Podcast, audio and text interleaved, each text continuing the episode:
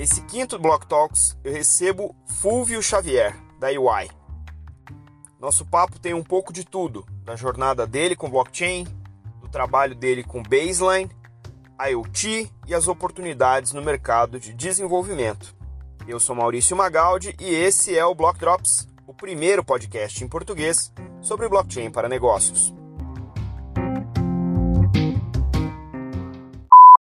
As notícias que você ouve aqui não têm qualquer vínculo com o meu trabalho atual, não configuram nenhuma forma de patrocínio, propaganda ou incentivo para o consumo e têm o foco exclusivamente educacional para o mercado. Então é isso, pessoal. Hoje eu estou aqui com o Fulvio Xavier, que trabalha com blockchain na UI, e ele vai contar para gente quem ele é e o que ele faz com blockchain. E aí, Fulvio, tudo bom? Opa, beleza, Magaldi? Obrigado pelo convite. É, é sempre bom saber que tem gente trabalhando para que a comunidade fique cada vez mais forte, tenha mais, mais gente falando sobre o assunto. Né? A gente saiu um pouco daquele hype. Valeu pelo convite aí. Vamos lá. Muito bem. Beleza. Cara, bom, eu, eu, eu, tô, eu tô nessa de blockchain, cara, já tem uns 4, 5 anos nessa pegada. Basicamente, quem me trouxe para esse para esse mundo foi um cara que você sabe quem é, que é o Bernardo Madeira. Ele, ele, ele trouxe um pouco dessa visão aí do blockchain para mim. Na época, o Hyperledger ainda era 0.6, ainda não tinha nem, não existia nada em produção. E, e, aí a gente decidiu fazer um pouco dessa, dessa entrada nesse mercado de blockchain, olhando para o business to business, né? Olhando para uhum. a proposição de negócio e como isso poderia ser aplicado, é, saindo, sai, é, tentando ir muito mais, um, bem mais além do que o livro do Dan Tapscott, né? Porque é, os cenários são lindos, mas a realidade ela é duríssima, você sabe bem disso. Uhum. E aí, e aí esse era o primeiro desafio. A gente ficou junto durante um tempo lá na Smart Chains e desenvolvemos alguns trabalhos interessantes. E aí depois a, devido àquele processo todo de investimento e tudo mais, eu, eu deixei lá o grupo, deixei toda todo o, o, tudo que a gente construiu, mas ficou lá com eles, foi super amigável, todos amigos e, e colegas até hoje, foi só uma decisão de negócio, e eu parti por mercado e comecei a fazer alguns projetos, é, principalmente em permissionadas, mais em Hyperledger. Uhum. Então, peguei alguma galera de mercado financeiro, que na verdade, qual é exatamente onde é que eu e onde é que eu me posiciono nesse mercado, até para a galera que está querendo entender é, tipos de profissionais que tem envolvendo. Eu não sou um desenvolvedor. Eu falo uhum. que eu, eu, eu, falo, eu sei desenvolver, mas eu não sou um desenvolvedor. São coisas diferentes, né? É, eu, eu, tenho que ficar no Stack Overflow, eu tenho que ficar lembrando a sintaxe. Eu, eu, não sou um cara que faça isso no dia a dia, eu sou muito mais um arquiteto de, de, uhum. de sistemas. Então, nessa linha que eu fui, é, eu, eu ajudei algumas empresas, e aí, em parceria também até com, a, com o pessoal é, de mercado financeiro e tudo mais, eu, eu comecei a arquitetar uhum. alguns projetos ou ajudar a imigração. Muita gente queria sair do piloto e ir para o mundo de verdade, então começava a parte de integração e tudo mais. E aí eu, uhum. foi essa linha que eu me especializei, em desenhar esses cenários. Basicamente, eu sou o cara que fica lá ajudando os desenvolvedores a entender o que, que a galera do business quer e a galera do business tentando abstrair o que, que é um hashing ou o que, que é um, um, um seja lá qual for o termo é, porque para o cara, quando começa a falar de hashing, o dono do banco ele, ele dorme ou te tira da sala. Então, você é, sabe muito bem disso. Não adianta a gente ficar de um lado ou de outro. Então, essa, essa sempre foi a minha função de, de, de arquitetar os cenários, sistemas, entender inclusive se fazia é, frente do negócio. E aí essa coisa começou a amadurecer, depois eu, eu fiz alguns projetos também. O mercado financeiro, você sabe disso, está um pouco mais maduro nessa, nessa frente, né? Então, aqui no Brasil tem mais gente nessa linha, então fiquei um tempo lá com o pessoal da Forcis, são, são um, um, grande grupo de desenvolvimento, né? Eles desenvolvem para uhum. vários uhum. players aí no mercado. E aí depois a UI estava precisando, é, ou, ou, gostaria de começar com a linha de blockchain aqui no, no, no, Brasil, um pouco mais forte, um pouco mais decisiva. É como a UI globalmente tem um posicionamento muito interessante e bastante abrangente em criação de soluções de blockchain para grandes empresas e grandes negócios. É, mas, ao mesmo tempo, a gente traz essa linha de querer ir para o público, de tentar juntar essa coisa toda. E aí eu uhum. aceitei o desafio, entrei lá, continuo arquitetando e, e, tentando desenhar esses desafiantes modelos de rede, esses modelos de negócio que as pessoas ainda não conseguem né, descentralizar, porque fica difícil. E aí, e aí foi nessa. Também é, tive a felicidade de ser convidado lá pela FIAP para ser professor. Então, essa, assim como você, essa coisa de ter começado bem no começo, assim, né? Não tão no começo, eu não uhum. comprei Bitcoin a 100, a 100 dólares, não tive essa sorte. é, não tive. Mas no, no, business to business, já, as coisas começando a acontecer, então a galera chama. Então a gente também tem feito, é, mostrado blockchain para o pessoal de transformação digital na FIAP. Ano passado teve já o primeiro, o primeiro curso técnico com uma rapaziada muito competente, fazendo curso e se tornando é, já engenheiros né, de blockchain. Eu acho já bonitinho falar isso. Então é, é, essa linha, cara. é, é eu, eu, ajudo muito a galera a tentar se direcionar, mesmo desenvolvedores. E hoje eu estou na UI com esse chapéuzinho aí de, de desenvolver mercados, negócios, ou muitas das vezes, como já acontece, alguns projetos são globais. Então a gente ajuda também a fazer esse treco acontecer aqui dentro do Brasil, é, com alguma, né, traduzindo entre a rapaziada lá de fora e aqui, dando suporte porque é necessário. Então eu fico ali no meio do caminho orquestrando as coisas é, mas aprendendo muito com, com, com, esse pessoal que é muito ligeiro e, e o negócio está crescendo muito.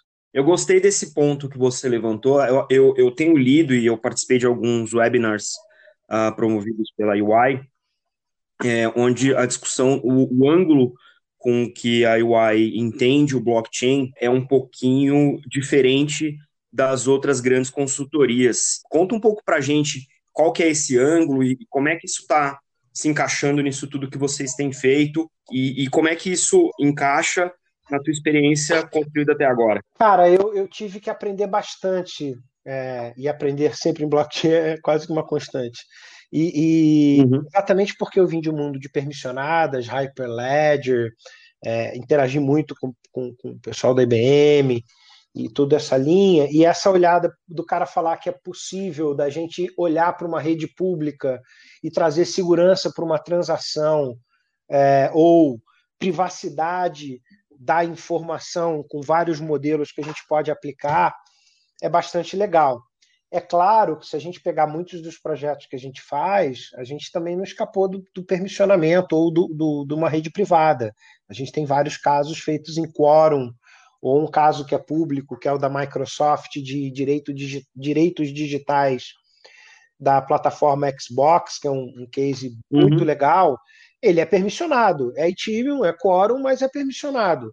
É, mas, mas o que, que a gente entende é que no futuro não é todo player e não é todo mundo que vai conseguir sustentar ou, ou conduzir redes próprias. E outra coisa é que em algum momento e você já sabe disso, os próprios tokens eles estão cilados, tá certo? Então eu tenho uma porção de token, uma porção de rede que não se fala. Então uhum. a gente a gente sai do RP, né? Então a nossa visão é que o RP já, já cumpre o seu papel. Então a gente agora vai abrir o RP e vai colocar uma camada muito mais segura, seja ela pública, permissionada. Aí é, é muito mais o sabor do business mas de trazer o blockchain exatamente como este conector de transações entre empresas, fazendo essa conexão. E por que não usando rede pública? Né? Porque, por exemplo, eu posso ter um dispositivo mobile fazendo algum tipo de é, consulta ou registro em rede pública e, e, e isso conseguir ser absorvido pelos sistemas empresariais de forma segura, é, é, mantendo-se privacidades ou, ou qualquer outro quesito nessa linha e permitindo com que, em vez de você tenha que investir alguns milhões de dólares em uma nova infraestrutura, por que não provisionar esse dinheiro ou gastar talvez um nível por transação que sustente um negócio talvez muito mais barato. Uhum. Ao comparando, são essas redes de pagamento que você vê alguns bancos aqui no Brasil já encarando em Stellar ou, ou outras coisas do gênero. A transação fica muito mais barata, mas, mas nem sempre eu consigo montar uma rede sólida o suficiente. Eu não sei se você tem encarado essa frente também, mas eu tenho visto que alguns projetos em mundo corporativo falham por não conseguirem escalar depois, porque o problema está na adoção dos outros membros, né? É, o, o, que, o que eu tenho lido e estudado isso no dia a dia é muito mais é, o desafio de você é, modelar um negócio para várias empresas com vetores de interesse diferentes, né? Então, a gente sempre fala, e eu repito bastante aqui no, no podcast, que é um jogo de incentivos, né? Para as pessoas participarem da sua rede ou da rede comum daquela indústria, e aí, independentemente de ser uma rede pública ou permissionada para um, um fim específico, precisa haver um incentivo claro, né? Então, é, é, um, é um business plan, um business case com vários vetores diferentes. Então, algum, alguns participantes vão ter mais incentivo para começar uma rede, outros vão ter menos, mas vão acabar sendo abarcados, porque se o mercado mover numa velocidade ah, razoável naquela direção, eles não têm outra opção. É, né? é. Eu, queria, eu queria que você me contasse um pouco, cara, é, sobre o baseline. Eu fiquei bastante intrigado, eu li algumas coisas, e eu queria entender um pouco, né, já que essa visão da UI é uma visão basicamente de mesclar o público com o permissionado, dependendo do sabor da indústria, como é que o baseline encaixa e entrega essa visão para os teus clientes? É, é, esse talvez seja é, um dos grandes movimentos que a UI está fazendo, é, junto com outros parceiros é, nessa linha do Baseline Protocol, que é exatamente essa, essa visão de que é possível é, ter algum tipo de transação, pelo menos no momento, algum tipo de transação que possa já ser colocado, testado e validado em redes públicas de forma segura e privada, tá certo? A gente usa aí é, Zero Knowledge Proof, uma, um grande avanço na parte de validação do próprio smart contract em termos de segurança, né? evitando que possam ser feitas chamadas erradas ou desvios através de carteiras e coisas do gênero. Então, a visão uhum. desse do baseline é de que já é possível eu criar algum, algum tipo de transação já em rede pública a um custo razoavelmente baixo, porque um, a gente já consegue fazer transação em ZKP através lá do Nightfall, que é uma das partes do baseline, a, a, a alguns centavos uhum. de dólar, com pacotes de transação que conseguem ser validados, mas não é, abertos ao, ao grande público.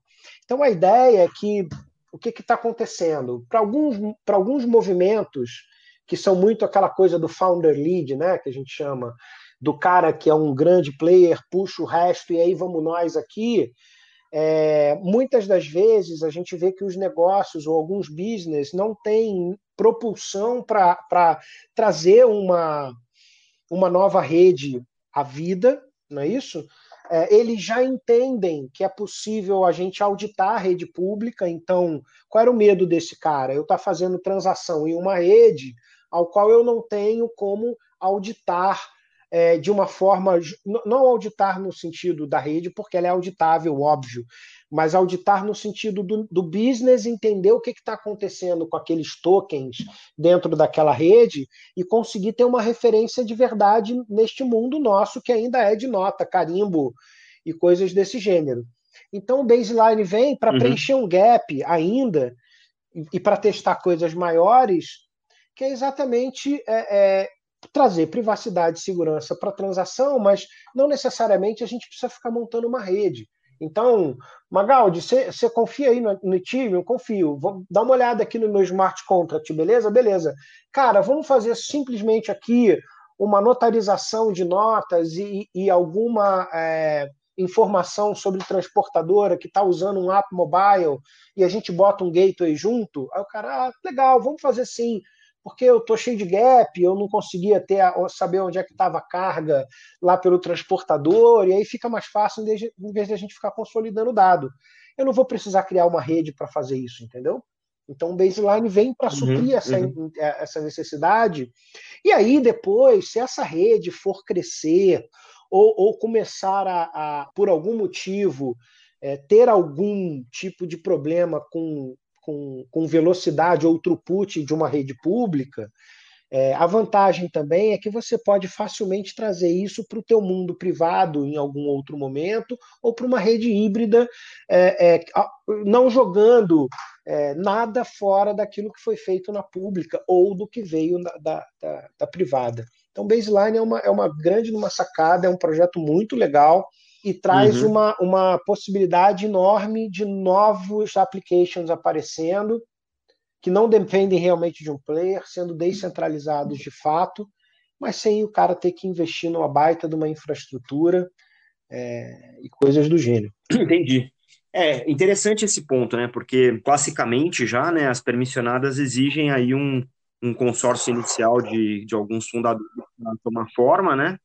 E se você, através desse protocolo baseline, consegue desenvolver pedaços das aplicações que depois podem se falar entre si e até ser escalado, transportado para outros tipos de rede, você ganha uma agilidade na adoção da tecnologia para resolver problemas de negócio reais que depois podem ser compartilhados e escalados uh, posteriormente. Eu, eu, fiquei bastante intrigado quando eu li, achei bem interessante o take de abordagem do baseline em relação a isso, e eu fiquei bastante surpreso, positivamente surpreso, com a aceitação né, que vocês uh, tiveram no mercado corporativo, através, né, e aí é inevitável pensar que o, o, o selo UI porque também é uma firma de auditoria, carregar um pedaço dessa tecnologia que o universo corporativo desconfia, ajuda bastante a trazer uma confiabilidade maior para esse tipo de solução nesses mercados regulados.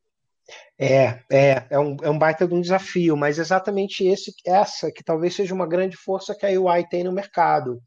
É, nós já trabalhamos intrinsecamente desde a auditoria ou na revisão de processo, tem várias frentes que estão lá dentro do business. Então, quando a gente trabalha uhum. com, essa, com esse pessoal, normalmente são proposições muito fortes e muito já experimentadas, ou que trazem já um, um ganho logo na, na entrada. E outra coisa é exatamente isso. Eu estou muito mais preocupado em fazer com que a cadeia funcione é, do que impulsionar é, plataforma. Não, é, obviamente, que eu entendo uhum. que cada player tem o seu business. E nós, inclusive, consumimos plataformas de parceiros é, de blockchain as a service, por exemplo, mas eu não me preocupo exatamente é, qual é o cara. Eu tenho uma linha, uma tendência, e a gente tenta conectar esses negócios. Então, esse selo da UI ajuda muito. É, é incrível, cara, como às vezes eu estou num projeto e, e, e, fica faltando aquele conhecimento de domínio, né? Você não entende de supply, de agro, de uhum. a galera que trabalha em bloco. Eu, é, não dá para entender de tudo. Então, te... e lá eu consigo achar muito facilmente um especialista de domínio. Então é um cara de taxes, é um cara uhum. do tributário, é um cara da auditoria, tem uma, uma, uma especialista em, em health, tem um cara. Então isso ajuda muito a gente compor o negócio para esse cliente que tem cadeias muito, muito, muito complexas. A gente sempre também está tá envolvido com projetos muito complexos em termos de cadeia, mas é uma uhum. vantagem que a gente tem. E aí, exatamente esse entendimento Sim. que a gente fala de, de, de, poder usar público ou privado de acordo com o sabor do application, entendeu? Não fico uhum. forçando o application, uhum. né? Me, me conta uma outra coisa que eu também gostei é, bastante disso que você comentou, você falou de novo agora. Tem dois uh, holy grails do blockchain na minha cabeça hoje, que, que assim que a, que, a, que a tecnologia, os provedores, a indústria conseguirem resolver, vão uh, realmente permitir uma adoção muito mais massiva da tecnologia e aí resolver problemas que hoje talvez não, não aparentemente não são ainda resolvíveis por uh, blockchain e afins. A primeira é a fronteira físico-digital, né, que a gente tem visto algumas tecnologias de IoT tentando uh, romper com essa barreira e fazer com que isso seja que o digital twin seja realmente digital e realmente twin, né? Então isso, é um mas a outra é a interoperabilidade real, não só entre redes diferentes da mesma tecnologia, mas entre blockchains de tecnologias diferentes. Em, em que pé dos teus estudos e do que você tem visto está eh, essa segunda parte de interoperabilidade? Porque vocês operando com, com redes híbridas e, e com públicas, né, essa é quase que uma discussão obrigatória quando você fala de escalar isso dentro de uma indústria, né? É, é, é um baita de um desafio, cara, e, e, eu acho que é exatamente isso. São, são aquelas. Eu vejo, de certa forma, quase todo mundo tentando chegar nessa linha da escalabilidade, né? Se a gente for pegar, sei lá, o Hyperledger, a gente vai ver que tem uma porção de projetinhos ali no meio do caminho que ficam que já falam com o Ethereum ou que já só podem processar um smart contract para falar com outras redes, independente se você é Fabric ou Grid, né? Então você vê de um outro lado o pessoal também querendo conversar e, e, e desse lado do, do, business aí tem uma, uma sacada que é meio louca é assim a tokenização de fato e aí o que você falou é é fundamental. Isso ainda está lá na frente. A galera, a galera ainda escorrega no conceito da tokenização e, e, como é que faz. Então, um dos grandes desafios que a gente tem hoje é exatamente amarrar esse token com esse mundo real. Para as empresas ou para as grandes empresas, esse mundo real chama-se ERP.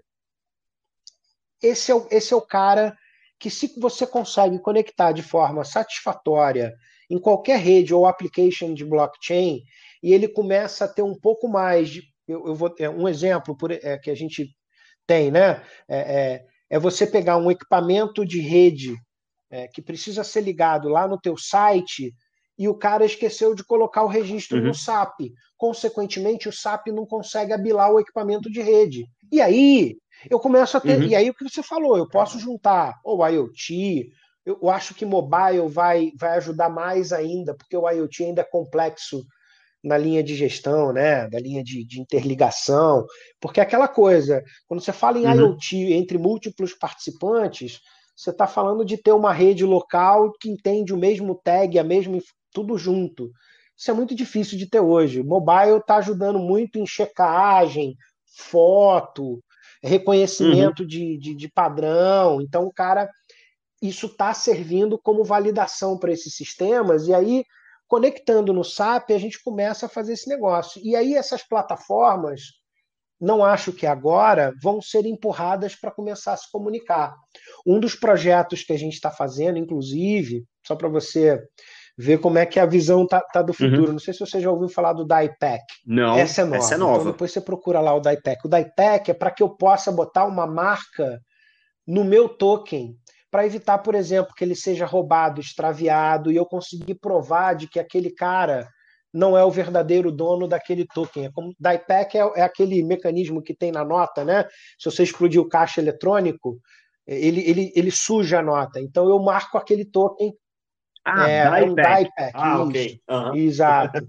Então ele, a gente está começando a olhar esse negócio também, porque lá na frente, quando você tiver o meu token saindo da minha rede ou sendo representado em outras, ou todo mundo entendendo esse negócio, eu tenho que evitar que esse cara seja desviado ou poder identificá-lo em outros lugares como ele sendo pertencente também a uma segunda rede. Então essas coisas vão começar a complicar nessa linha.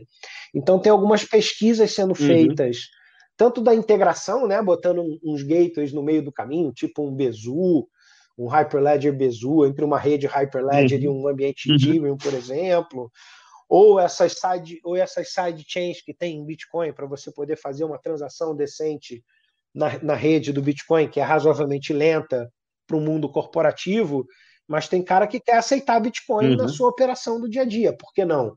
Né? fazer o meio de pagamento conversar. Uhum. Então, eu acho que os desafios estão, primeiro, na integração com o ERP. Eu acho que essa é fundamental.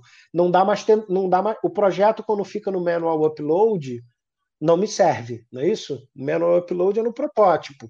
É Depois eu tenho que eu tenho que conectar Exato. uma porção de cara daí para começar a gerar prova, contra prova. E aí, cara, não, não vai ter como escapar, porque o papel ainda existe, a nota ainda existe, mesmo que eletrônica. E, e, o desafio é você conectar também nesses oráculos, né? Ou nessas fontes de informação válida que fazem parte do dia a dia.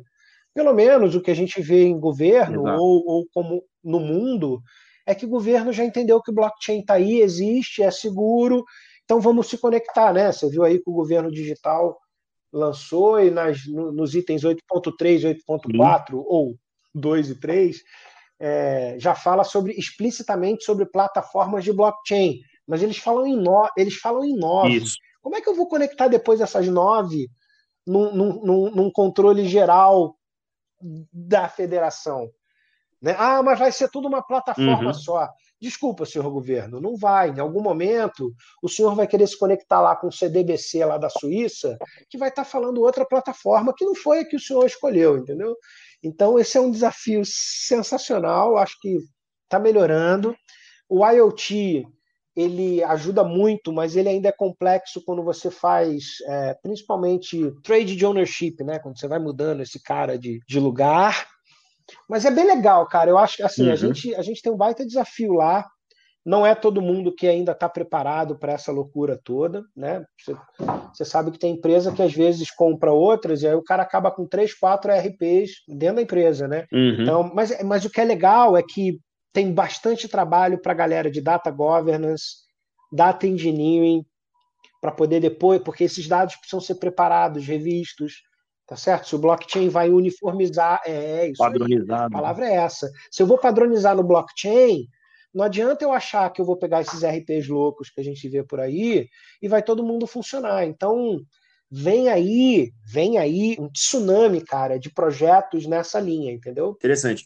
É, no final das contas, se a gente for pegar pelo clichê atual, né, de que o dado é o novo óleo, quanto quanto o blockchain pode ser o novo pipeline para esse novo petróleo. Então, quanto melhor esse petróleo tiver, mais rápido ele também flui nesses pipelines que a gente está é. construindo por aí. Em termos de Brasil, tem alguma coisa que você pode abrir interessante que você tenha visto ou feito é, nesse, sei lá, último ano e meio, que você fala assim, esse, esse aqui é, é, um, é um caminho que faz sentido para o Brasil nesse momento? Quer dizer, obviamente que de cinco meses para cá o momento mudou, mas assim, disso tudo que a gente está acompanhando nas indústrias, o que, que tem feito mais sentido disso que você tem visto, feito, com que você tem trabalhado e, obviamente, você possa abrir? Hoje, quando a gente fala em blockchain no Brasil, a palavra é supply chain. That's it. É, a gente tem uma, uma galera de banco já mais ou menos resolvendo o seu problema.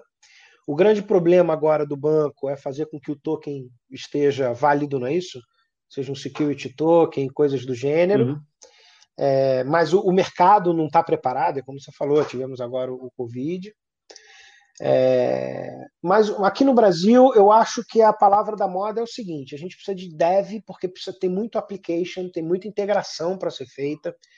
Eu acho que esse é o ponto. A, a integração é um, é um, ponto fundamental nesse momento, independente da plataforma.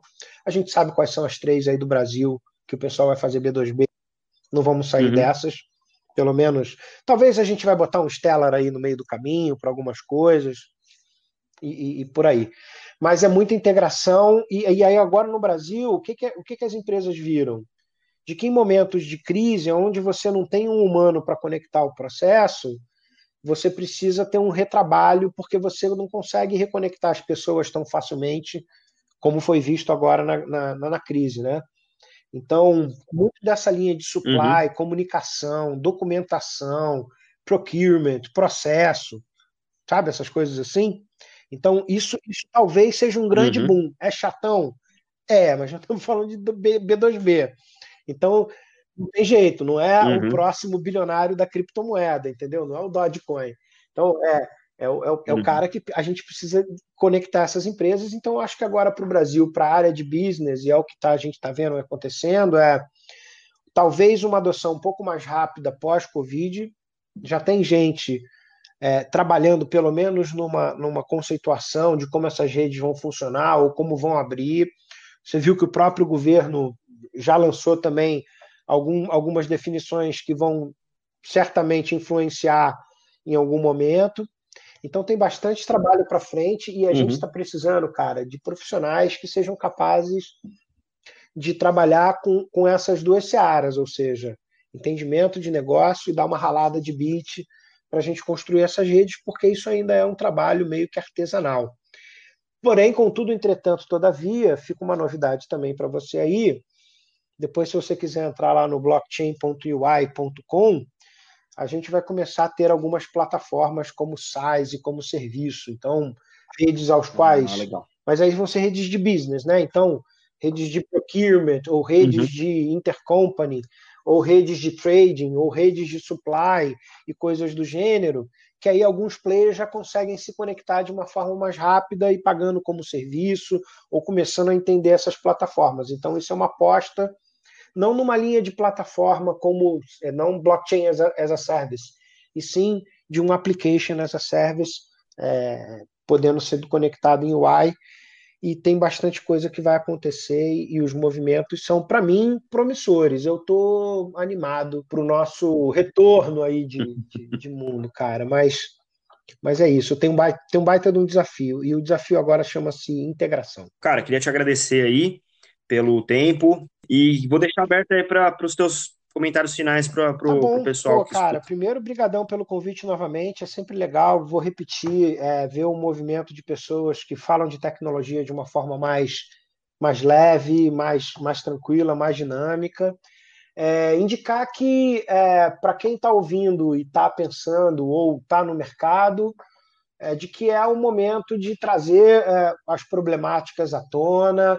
É, eu acho tem espaço para todo mundo em vários sentidos. É claro que, como a gente gosta ainda de trazer a proposição, a aplicação, mas tem espaço para integradores, desenvolvedores de várias linhas, é, mobile, é, IoT, como o Magaldi falou, tem espaço para muita gente. As empresas ainda precisam de profissionais, depende muito ainda de, um, de uma conjuntura de formação, então a gente precisa trabalhar para isso.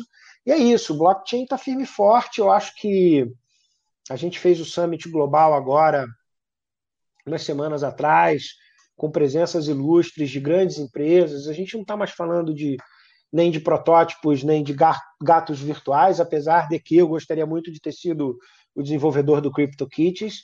Porém, é... nesse mundo duro de business, eu acho que tem bastante espaço, eu acho que é um ambiente promissor, eu acho que as empresas estão precisam de novas visões e precisa que a galera se especialize e ir para frente. E brigadão, cara, é sempre legal bater esse papo. Quando tivermos é, novas oportunidades, estamos aí. Sabadão, domingão. Obrigado.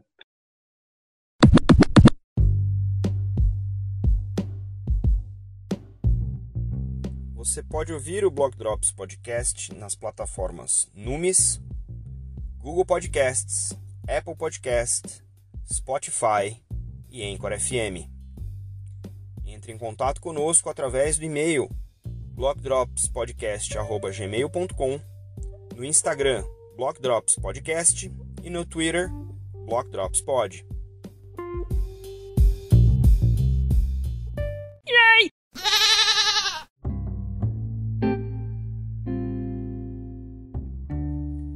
Então é isso. Muito obrigado ao Fúvio por ter dedicado aí um tempinho nesse sábado. Espero que vocês também tenham gostado. A gente fica por aqui. Até a próxima. Tchau.